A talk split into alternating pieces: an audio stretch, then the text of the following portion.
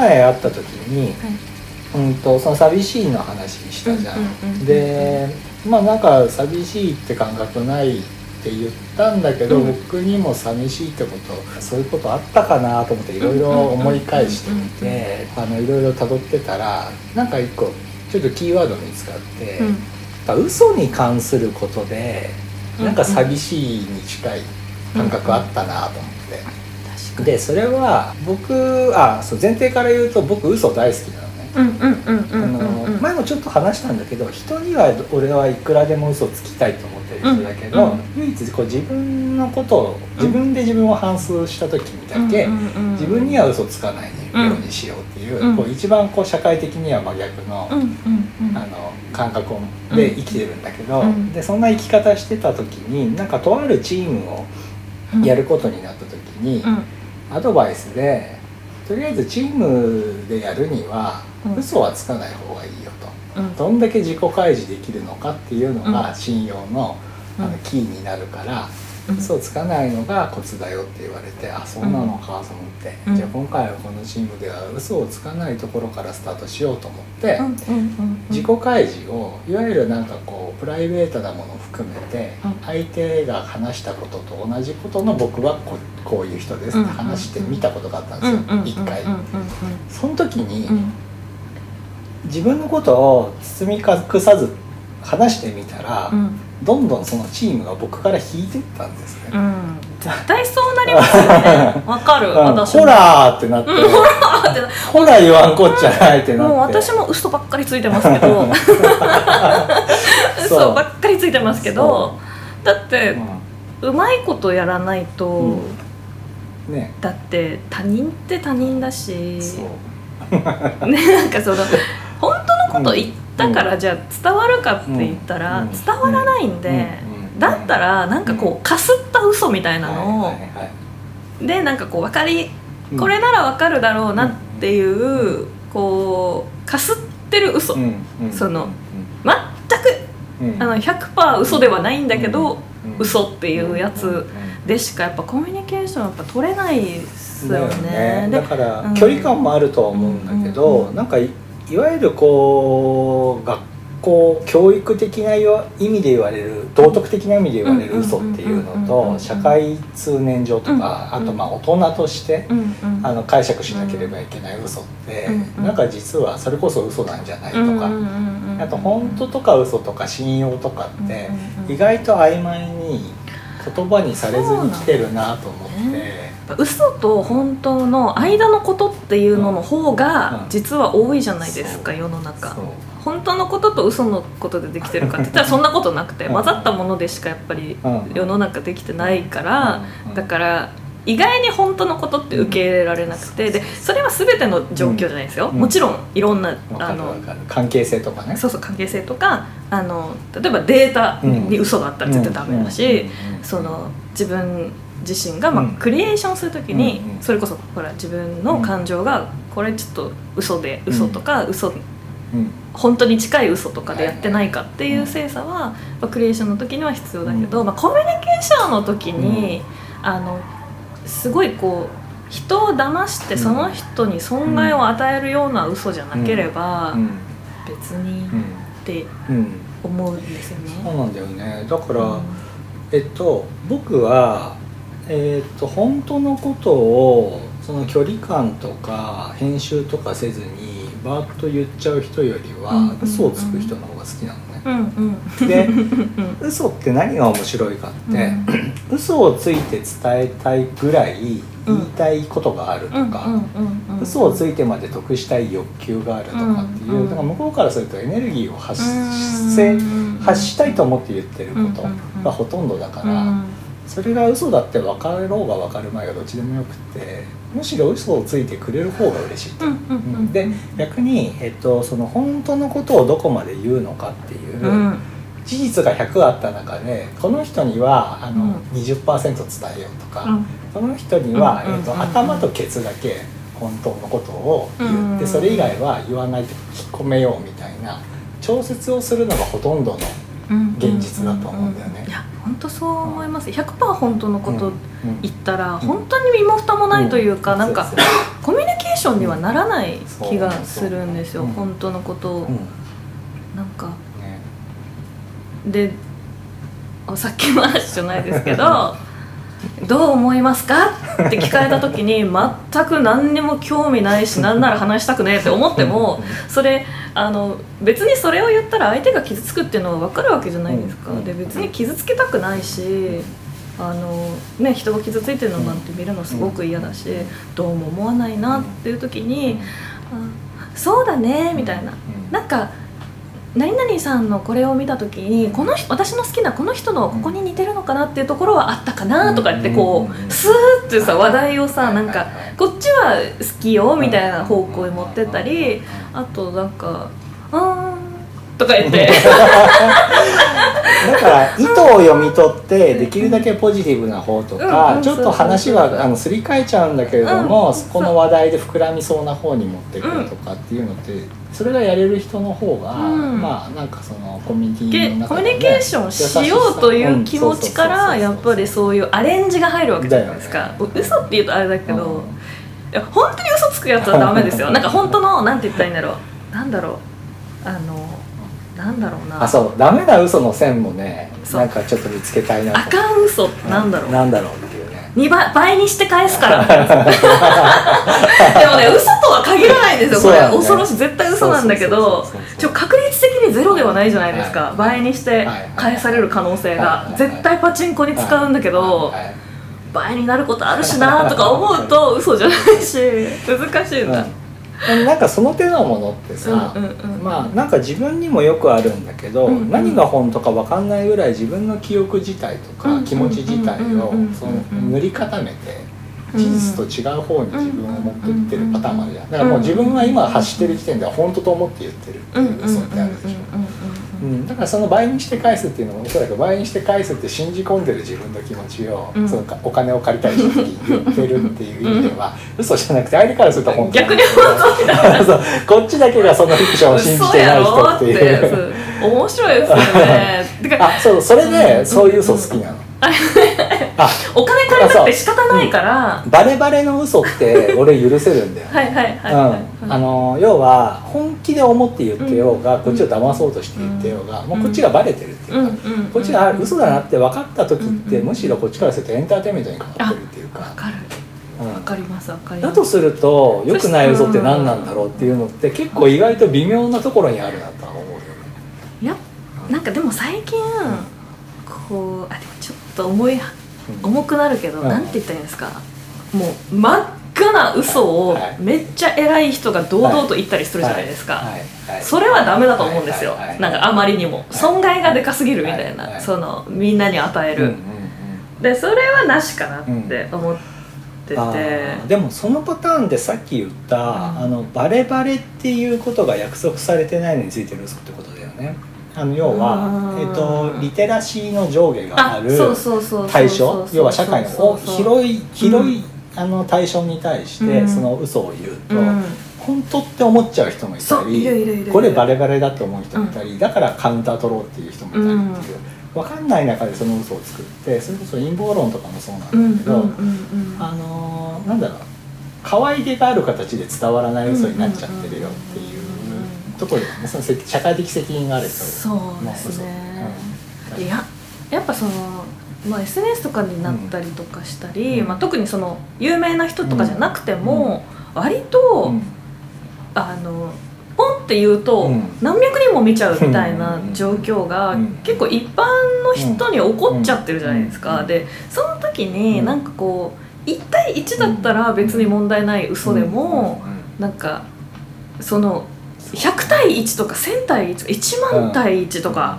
100万対1だとやばいよっていう嘘がやっぱりあるわけですよね。だから嘘のスケール感っていうか、まあこの間なんかそのあのドキュメンタリーでそれ見,、見れてなくて見たいんですけど、うん。なんかそのワクチンのフェイク情報、うん嘘偽情報を、あのものすごい拡散しちゃったけど、うん。元たどるとなんか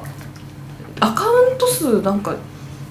10, 10とか、はいはいはい10個ぐらいのアカウントしか言ってなかったみたいな、うんうんうんでもその10人が言っちゃったら、はい何百万人も信じちゃっうん。てどんもう消せない取り消すことのできないフェイクニュースになっちゃったっていうのが怖っと思って、うん。だからそういうことがやっぱ一般の人に起こるんですよね。うん。で人の前で話すことを前提としたスピーチとうんかうんでもないの、うんところでそういうのが起こっちゃうのはすごい怖いから、なんかこそうだねうめっちゃ気をつけてなんかこうツイートとかしないとなんて本当に。あんま嘘は嘘はやめようって思うのは、そういう意味での、うん。だから一応あのツイートする前になんかこうやっぱ高越しちゃいますもん。なんか公正高越しちゃうっていうか、はい。一回調べようみたいな。はいはいはい。ふうにやっぱりした方がいいなで誤情報だって思ったらやっぱすぐ消すとか、うん。ごめんちょっと間違えたの消しましたとかそういうふうになっちゃうなって。だから本当らしさの話なんだと思うんだけど、うん。さっきのその、うん、と誤情報が拡散してしまったのとかも、多分話し始めた本人たちが、その2人の関係値とかうん。の中で冗談半分で言った何か、うん。それが第三者が、うん。あの本当だと思っちゃったりとか、うん。ままだうん。2回目3回目のところまでは冗談のつもりだったんだけど、うん。うん。うんそれを本当と思い込んじゃった誰かがまたっていうそのエコーチェンバーっていうの。みたいなことが問題だとしたらじゃあそれって個人の嘘なのって言ったらなんとなく違うとか集合値としての嘘みたいな。そうなんです。よ責任者不在の嘘っていうのは、うん。確かに何だろう。ね恐ろしいというか、消せないし、消せないっていうのが怖いなって思って、ごめんごめん嘘嘘嘘で済むんだったらいいと思う、でその人が一人言ったところでそれを同じ量だけ拡散しないしってうんいう、だから責任の所在がないっていうか、そのさっきの言い方でシグネチャーのない嘘みたいなものっていうのは確かに、が結構。噂とかもそうだけど、うん。そうだよね。本当そう。うん。やっぱそのやっぱでこれ嘘の怖いところって、うん。本当のものって一応あるじゃないですか、うん。データとか、うん。あの公式とか、はい。そういうものっていうものがきちんとあって一応その、要はコミュニケーションにおける会話っていうのって、うん。一応前提としてお互いに本当のことを話していますよっていう建前があるからこそ、うん。その会話っていうのって成り立っていくじゃないですか。うん。でもその嘘って一応それを狂わせる、あの機能があるあるわけですよね。その人を騙すっていうことは。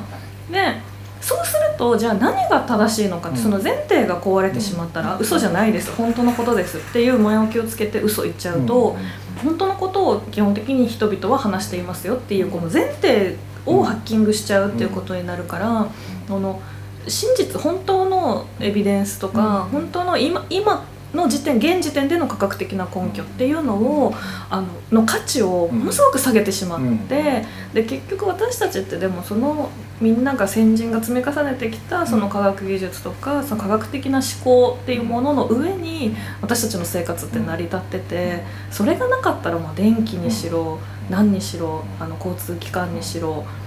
あの便利なテクノロジーにしろ何もやっぱ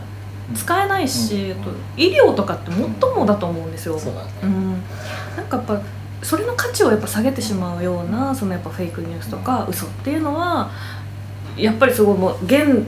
代がやっぱりでもそれもテクノロジーによって生み出してしまったあの恐ろしいうん。カウンターだなと思ってしまうんだけど。なんかあのうよく僕らの話題の中でこうサイエンスみたいなものうんうんうん。と人文みたいなものを、まあお互い影響下にありながらうん。話はしてるじゃん、うんよくうんうん。うんアートの話をしてる時にサイエンスの引用をうんうんうんうんさしたりとか、でもまあいわゆる学問的に言っても自然科学と人文うん科学って分けられてるでしょ、そのえっと要はサイエンスっていうものと、ん。えっと、人のやることって分けられてて、であのファクトとして大事うん。なのは、まあ、サイエンスなんだとは思うんだよね、うん。とりあえず今のところ、うん。うん。でそれ以外の印象でとか感情でとか、宗教でみたいなものっていうのは自分の話なので、ただ今って随分とその印象とかの方で人を信じるとかの方に振りすぎちゃってる気がするっていうかそもそもサイエンスのファクトみたいなもの自体をなんかそっちをフィクションと思ってる節すらあるっていうか。うん。結局そのなんかうーん例えば普段から使ってるスマホにしたってうん。どういうテクノロジーでこれが動いているのかっていうことを我々は知らないまま使っていたりとかするわけですよね。でなんかそのあの私的にはやっぱサイエンス科学的なものっていうのと、もう一つスピリチュアルなものっていうのは、なんかやっぱり両方ないと、やっぱこう現代で生きていくのは基本的にむずすごく難しいと思っていて、であらゆるところにやっぱりテクノロジーっていうものがあって。やっぱその近現代は、まあ、その資本主義みたいなものが台頭してきて、あのもう今仮想通貨とかまであるところで、やっぱこう人々が生活していく時に、そのサイエンス方向の力がものすごくかかっているから、やっぱりその引っ張る力ってやっぱ基本的にものすごく複雑で、今までの人類の積み重ねの結果だから、それをやっぱ。ね、普通の人が普通に勉強して全ての経済にしろ、うん、あのね化学の方の科学にしろ、うん、サイエンスにしろ医学にしろ、うん、薬学とかになっても、今専門性がものすごく高いと思うんですよ、直感的に理解できるものはないってないと思うんですよね。でもそれをじゃあ信頼するにはどうしたらいいのかっていう話で,、でその信頼したり、例えば研究機関内とか、そのまあ医療だったりその業界内での健全性を保つにはじゃあどうしたらいいのかってなるとどうしてもやっぱ政治学とか、あの例えば心理学だったり、まあ、宗教学だったり、なんかそういった人文的なもの、あの社会学っていうものが必ず必要になってくると思っててだからやっぱ2つの車輪でやっていかなきゃいけないんだけれど、やっぱその距離がどんどん離れていってしまってるんですよね。あのフィクションとノンフィクションというかリアルっていうものもよく分かんなく混ぜこぜになっちゃってるし、サイエンスと人文みたいなものも混ぜこぜになっちゃってるし、だからあのなんだろうそのいわば嘘じゃなければ伝えられない事実っていうのもあるじゃん、うん、要は物語にしたら理解ができるえぐいこととか本音。作家も本音をそのまんま事実を伝えたらこれは社会には出せないけど、その代わり物語の中だったら伝えられるとか、っていう意味でいくとその気持ちにちゃんと腑に落とす腑に落ちるとか許容してもらうためにはやっぱ嘘が必要っていう意味でのフィクション。の役割ってあると思うし。で一方で本当にえー、と専門家がそれを事実かっていうものを検証する時にはデータっていうものが、あの偽って書かれてたら、全ての基準がなくなるからあのメモリがなくなっちゃうからそこはいわゆる事実として正しく書いてっていうのもあるし、でで結局人が、えー、と一般の人たちがある事象があった時にそれを信じるか信じないかどっちを信じたらいいのって言った時に、まあ、そのもうあまりにも膨大すぎて、あの信じるための要素が膨大すぎて、なんか「えい!」ってこう目をつぶってこっちがいいとか、こっちが印象的にいいとか、あの人が言ってるからこれ信じるとかってやっぱやらざるを得なくなってる。そうですね、なんかやっぱその科学的な思考の、まあ、根本的なところって実は真実っていうものがものすごくこう危ういことをやっぱり認識するのがやっぱ科学的思考の一応あれなんですよね。前提としてあって、まあ、その上で現時点でのデータ集合値としてこれがありますっていうふわっとしたことしかやっぱり学べば学ぶほど言えなくなってくるじゃないですか。でもやっぱそれがを知らない人っていうのは、このあのほら嘘じゃんみたいな感じになっちゃうんですよ。そうだね。そうそう。だそれがものすごく危ういというか、その違うんよってなる、うん、だからあの専門家とかあのこの前もちょっと言ったけど、その科学哲学者の村上陽一郎先生は、絶対サイエンスではファクトっていう言葉はサイエンスでは用いないと、なぜなら、えっと、必ず書き換えられてるものだし、反証するっていう可能性を残すべきだっていうのがあるのが科学のあの振る舞いだから。っていう前提を分かってる専門家ってあるファクトというデータや数字っていうものもそういう見方で見るし必ず反証可能であるっていう前提で見る。少な少なくても今の時点ではこれが正しいと言えるのに限りなく近いみたいな意味でのこれは正しいっていう言い方でそれがないその文化を知らない人からするとほら証明できねえじゃんとか、あの0.001%ダメってことはそれイエスじゃないじゃん。極端だな そうそうそうそう。やっぱそのくらい複雑性に耐えることができないっていう、まあ、要はことなんだと思うんですよね、その、えーと、ものを信じられないっていうのは、うん、そのうんなんか私もすごいよく嘘をつく人間だし、よく嘘をつく子供だったんですよね。がでその時になんか、これは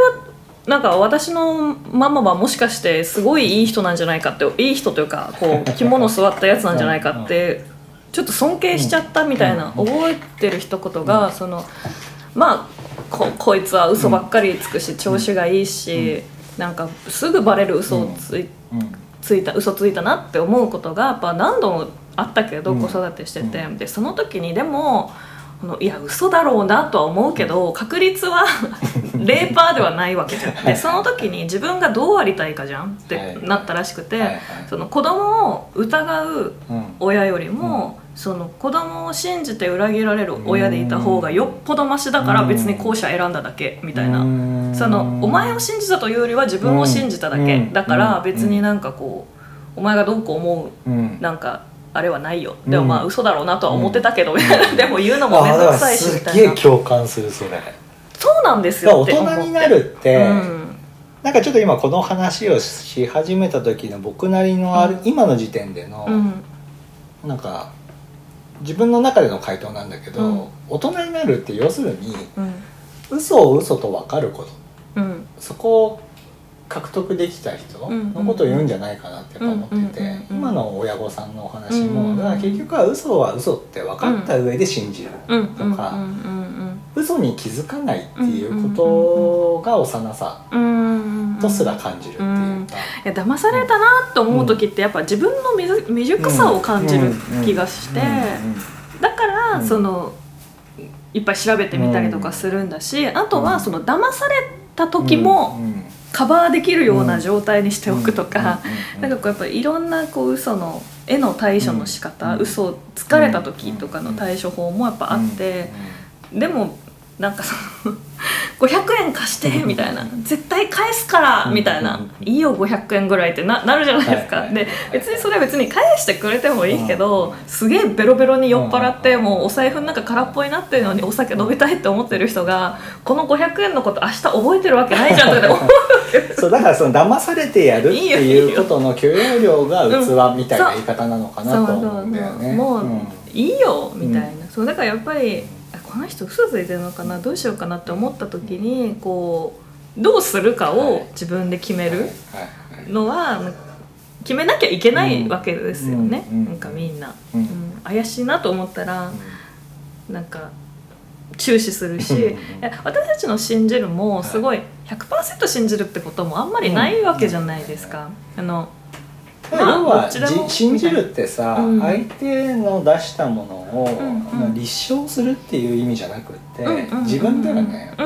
から信じるって言ってる側が自分を納得させられるかどうかだけの話じゃないですか。本当にそう思う、で逆の逆に裏切られるっていう言い方があるけど、うんうんうん、信じると裏切られるって俺反対にあるものとは思ってなくって、信じるって決めたんだったら結果が何であっても、それって裏切られたって言わなくないっていうふうに思う。騙されてやったって。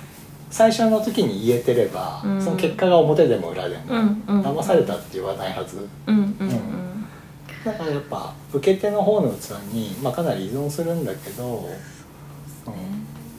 だから嘘をつけてるうちはハッピーだよね。さっき言うと親と子っていう関係値の中で嘘をいっぱい自由につける、クリエイティブな嘘をいっぱいつける関係値が親と子にあるって、やっぱ親に相当のこそうそうキャパがあるってことだから。嘘が言える環境ってすげえハッピーだと思うからだから前提として俺嘘が大好きなの。疲れることが大好きつく方も大好きだけど。嘘つくってちょっと甘えですもんね。ああそうだね。この前にさかまってちゃんとなんだっけ？えっと甘え上手。甘え上手の。甘え上手な人って嘘も上手ですもん。すごい、うん、うん、なんかい嘘上手というか、その、うん。人を騙すのがうまいというよりは、こう嘘が許されちゃう率高いっていうかなんか。だからかまってちゃんって、うん、嘘と嘘か本当かで言ったら本当だと思って言ってる可能性がある。でも甘え上手って嘘と分かって言ってる。えへへみたいな。なんかその差あるよね。あるあるある、うん、確かに。え本当来てくれないとマジ死ぬんだけどとか言って。死ぬわけないだろみたいな。いやマジ死ぬから。マジ死ぬからマジ死ぬからとか言って めっちゃ元気じゃんみたいな、あとまあかい話がうまいとかそれこそあの、うんうんうん。滑らない話の人たちとかも結局は事実っていうものかに対してのどんだけ漏れるかとかどんだけねじ曲げられるのかっていうのがあれが多分面白い話。そうなんです。よくうん。私もうん。なんかめっちゃ、うんそうめっちゃ なんか話を持っちゃうんですよね。でもなんか話してる時はすごい、うん。やっぱ人間のにおけうん。るやっぱこう主観っていうのってものすごいこう、うん。個人差があるし相対的なもので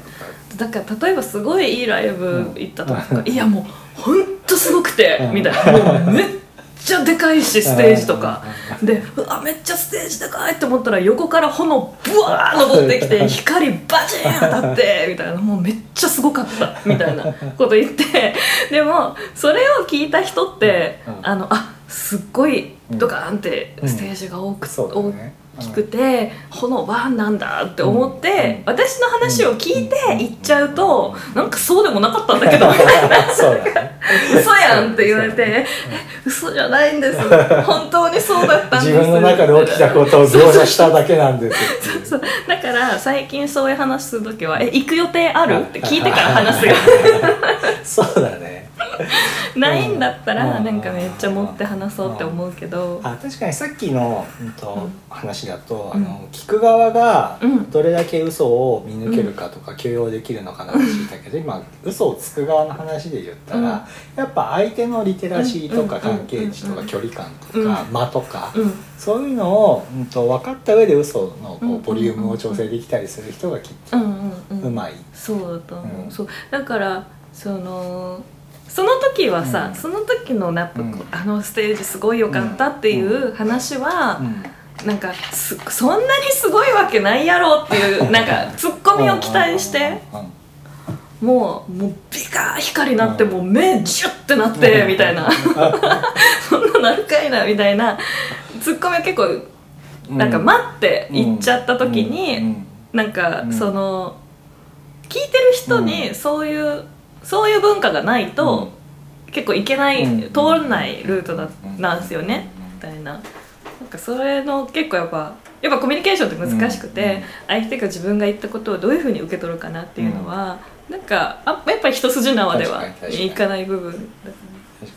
なんかさ究極のちょっと例を言うね、うんもし夫婦とかでもすごく一番近い関係値っていううん2人がいた時に、うん全部が嘘でうん。成り立ってるうん。2人がいたとして、うん。死んでうん。いろいろ遺品整理とかしたら、うんうんあれ？これ名前もうん。出生もうん。全部違うやんみたいな話ってうんうんうんうん。なんとなく近いような話聞いたことあるじゃん？あります、うん。あの。ね、おじいちゃんが死んでおじいちゃんから聞かされてた話が、うん。あの死んで遺品整理したらなんか全部違ったみたいな、うん俺あの話大好きな私も大好きでノムさんの話すごくないですか、野村野村幸代さん？あ知らない。なんか、あの自分はすごいお嬢様育ちで、うんなんかすごい有名海外の有名な、うん。あの大学卒業してて英語ペラペラでみたいうん。なので、もう十何年一緒にいちゃって、うん。うんでそしたらなんか「フライデー」だかうん。なんだかに、あの週刊誌に、なんかすごい出自全部ばらされて、もう貧しいなんかとこのででっていうバス運転手さんの娘さんでとか、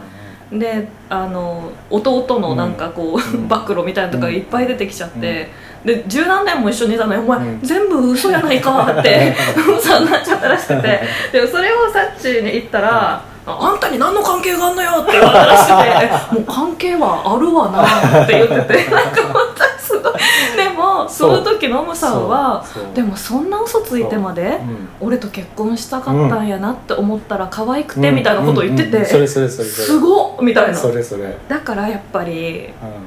その分かってたんじゃう。んんみたいな、んう。んなんかそれはもう。2人のことだから何にもう。ん言えないっていう。か、んんつう。かさその本当の出自とかっているって話じゃん、そう言ったら本当は関係なかったってことです、うん嘘からつく作られた関係だとしても、うんその嘘っていうのをうん10年過ごしたらそれって嘘なの？ってうんいうのと一緒で、もうじゃあむしろ真実の方に、そううんそのケースの場合はだけど、じゃあ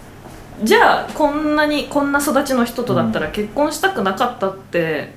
別にならないとしたら そうだね。関係ないっていうかウェイトがっていう。そうだね お前全部嘘やねんかって。最高だね。最高。そうそれなんかあのサッチさんが亡くな、うん。野村幸代さんが亡くなった後の、なんかあのノムさんのあのドキュメンタリーかなんかでやったのかな。でも結構泣けて、うん。その周りからはもうとんでもない、うん。ねあのとんでもないなんか結構相手だって、愛人からだからなん。かみたいなのもあっても周りはあん。な悪妻はいないって言ってたけど、うん俺にとっては最高の相手だったみたいなことをすごいノムさんが言っうん。ててみたいな。だって2人の関係以外って第三者は関係ない話ですね、うん。でも球団は超大変だったらしいです。あまあそれそれ つか乗っかっちゃってるわけだ球団は。ね。球団結構ねサッチーがなんかあいつ使ったら殺すわよとかで電話かけて大変な話ですか。あそう。結構ね実害は一応あったんですけどね、ってなって。でその今ので言うとさ、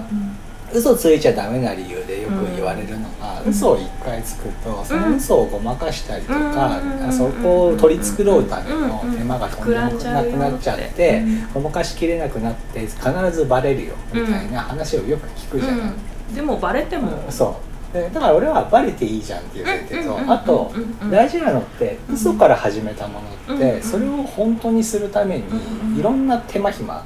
けるじゃん,、うんうん。うんうん。俺はそれをクリエイティブとして好き。丹念に丹念についそうそうそう。たそう嘘。そうで あの俺の自分の仕事の経歴から言うんだけど、俺全部仕事って嘘で勝ち取ってるのね、うんうんうんあのデザイナー始めた時も、うん。前ちょっと言ったからあの友達の漫画家がうんうん。あの俺が Mac をちょっと使えるの知ってて、うんうんうん。で俺造形家だからうんうんうんデザインなんてできないんだけど、うんうんうん。Mac ちょっとなんか使えるよねうんって、今度単行本出すから、俺のカバーデザインしてって言われて「あいいよよやりたいすげえやりたい」って言って。でちょっと出版の人間に会いに行くから、ちょっとついてきてって言われて、その場で、うん。あの「こいつデザインやらせるから」って言われて「うんうんうんあうんやりやりますんでお願いします」って言ったら、そのその編集者が、うん。なんかいろんな印刷用語いっぱい言ってきたんうんうん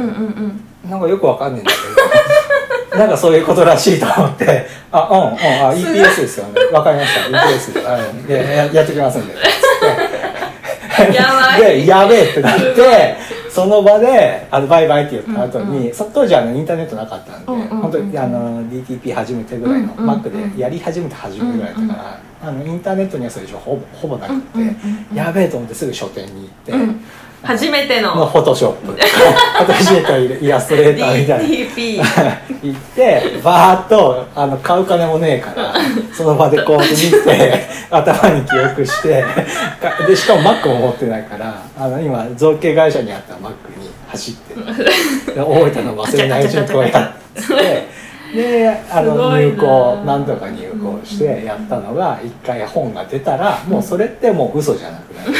もうそこからは僕デザイナーって言って言って今グラフィックデザイナーやってたりとか。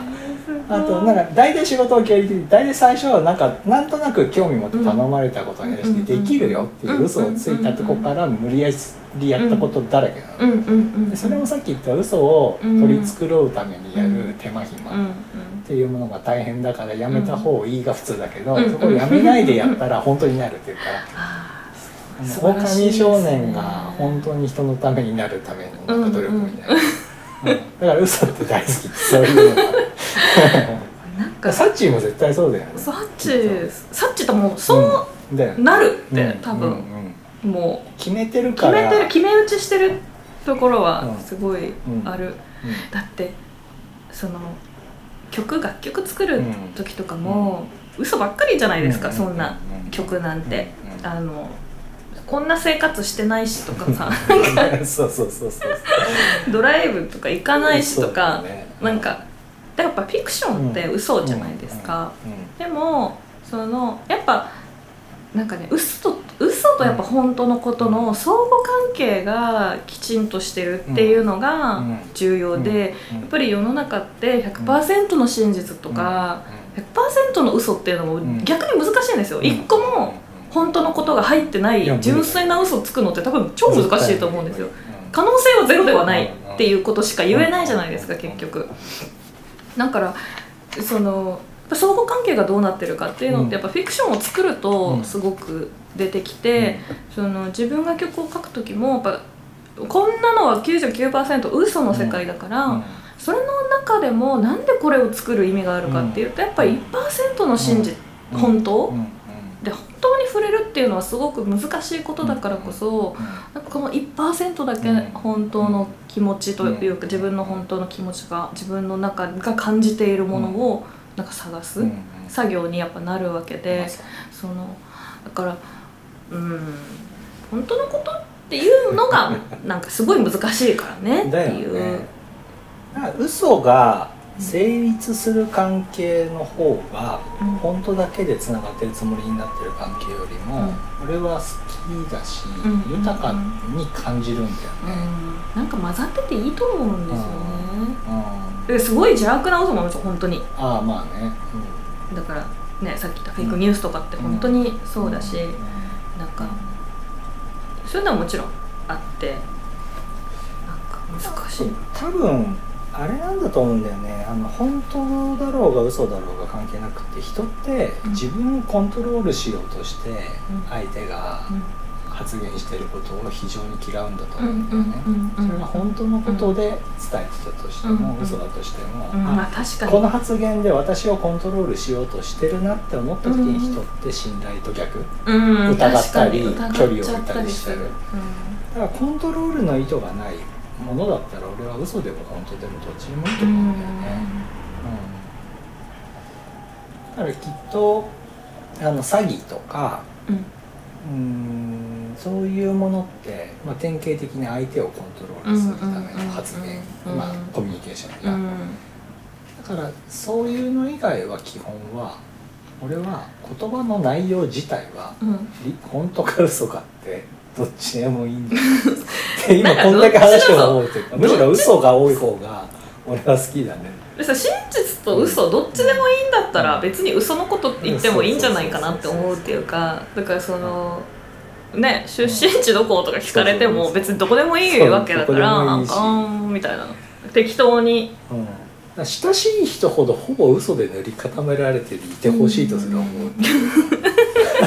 面白いじゃん面白いよ、ね、全然お前違うじゃんって。なんかノムさんみたいになりた,、なりたいわけじゃないけど大変だけど。あれこの前お前言ってたの違くね突っ込める許容値も必要だし、で突っ込まれたらその嘘を挽回するために新しい嘘ついたりとか、っていう感じ、でずっとおもろくしていこうとか、お前とずっと仲良くしていたいから、ずっと嘘をこう。重ね続けるみたいな方が絶対クリエイティブだと思うそうなんです。なんかやっぱ自分がそのアーティスト活動する時も基本的にあんまり情報を出したくないっていうのがずっとあってでその本事実としてじゃあ自分が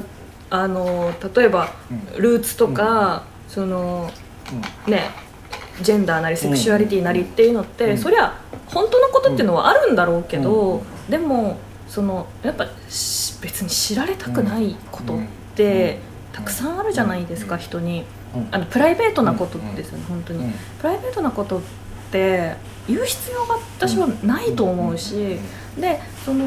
まあ、自分がこれから関わる人にのプライベートな部分っていうのはやっぱなくてもお友達になれるし、あのなくても信用できると思うんですよ。逆にプライベートな事柄でしか人を信じられないって結構やばいって思うっていうか、同じところ出身じゃないと嫌だとか。なんか同じ国籍じゃなきゃダメだとかどういうあのセクシュアリティやジェンダーじゃないとダメだっていうのってなんかすごい逆にそっちの方が危険だからだから別になんかこう全然みんな、生まれだけハワイなんだよねとか言われてもいい全然。全然真っ赤な嘘よそれが。全然お前岐阜じゃんみたいなのでも